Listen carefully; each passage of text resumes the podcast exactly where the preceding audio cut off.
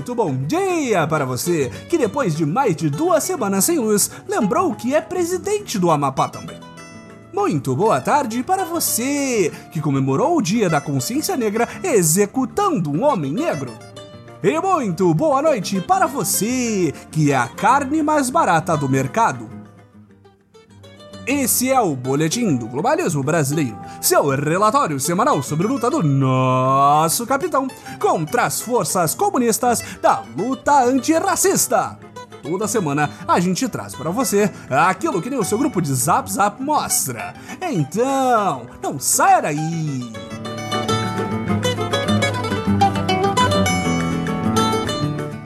Mais uma semana de governo Bolsonaro passa e tudo está perfeitamente bem. E nenhuma crise política, social e moral implode pelas ruas de nossa pátria amada. Estamos brincando, patriotas!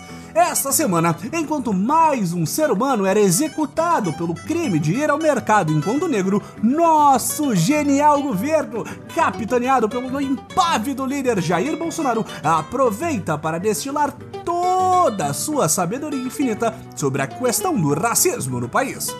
Tudo isso enquanto mídia, juízes e liberais de Twitter cumpriam seu papel no grande acordo e choramingavam de mais um pobre empresário milionário que teria um prejuízo minúsculo por conta de umas vidraças quebradas, pichações e produtos destruídos. Esses sim são os verdadeiros crimes, segundo meu zap!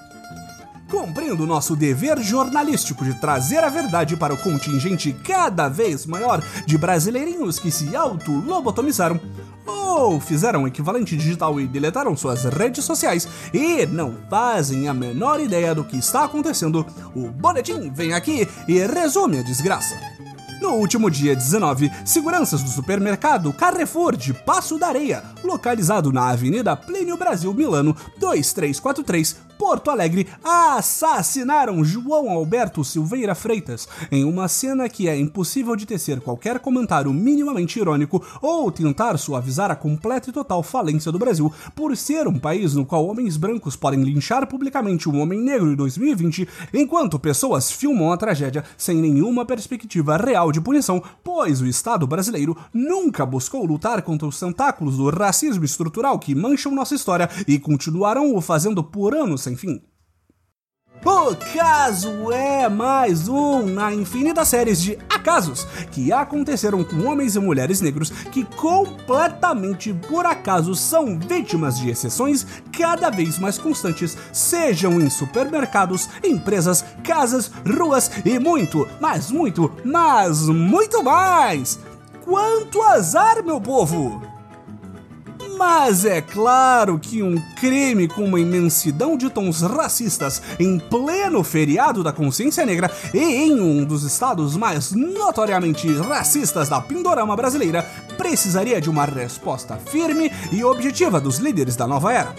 E essa resposta não tardou de vir de nossa experiência liderança. Afinal de contas, não é a primeira e nem a última vez que um imbecil eleito por meio de notícias falsas e disparos ilegais em redes sociais, quer dizer, o nosso amado e idolatrado capitão e seus asseclas igualmente iluminados, pronunciaram-se sobre a questão no tocante a isso daí de racismo. E é óbvio que as pessoas indicadas para prestar solidariedade seriam um presidente alçado à fama por toda a sorte de crime de injúria possível na TV aberta por anos sem punição, e seu fiel escudeiro, um vice-presidente de raça miscigenada que acha que seus netos terem a pele branca é uma vitória do branqueamento da raça. Não tem problema algum nisso!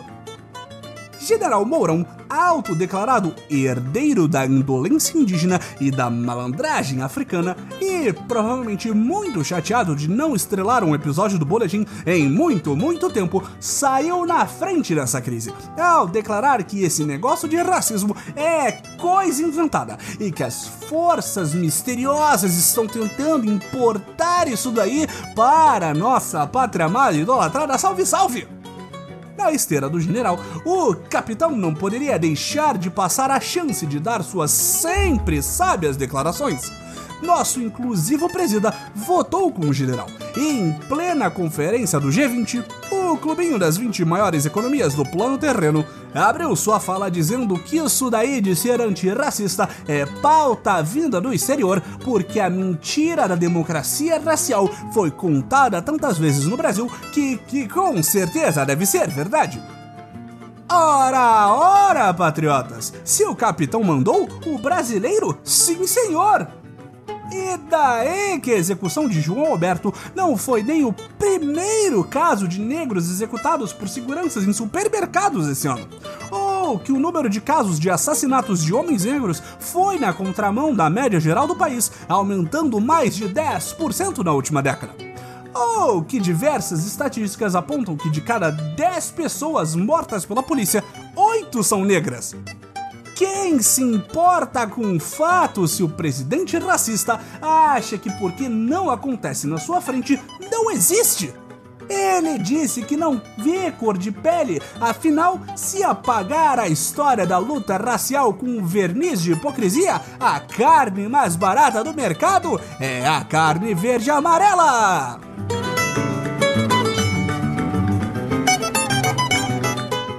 Esse foi o nosso Boletim do Globalismo Brasileiro para a semana de 23 de novembro. Envie sua sugestão crítica para o nosso perfil arroba no Twitter e fique ligado nas próximas notícias globalistas. Se possível, ajude a espalhar a palavra do boletim avaliando o nosso Nude Podcast no Apple Podcasts, cometendo um patriótico compartilhamento de nossos episódios e considerando apoiar nossas campanhas de financiamento coletivo. E lembre-se, antirracismo acima de tudo, Brasil! Acima de todos.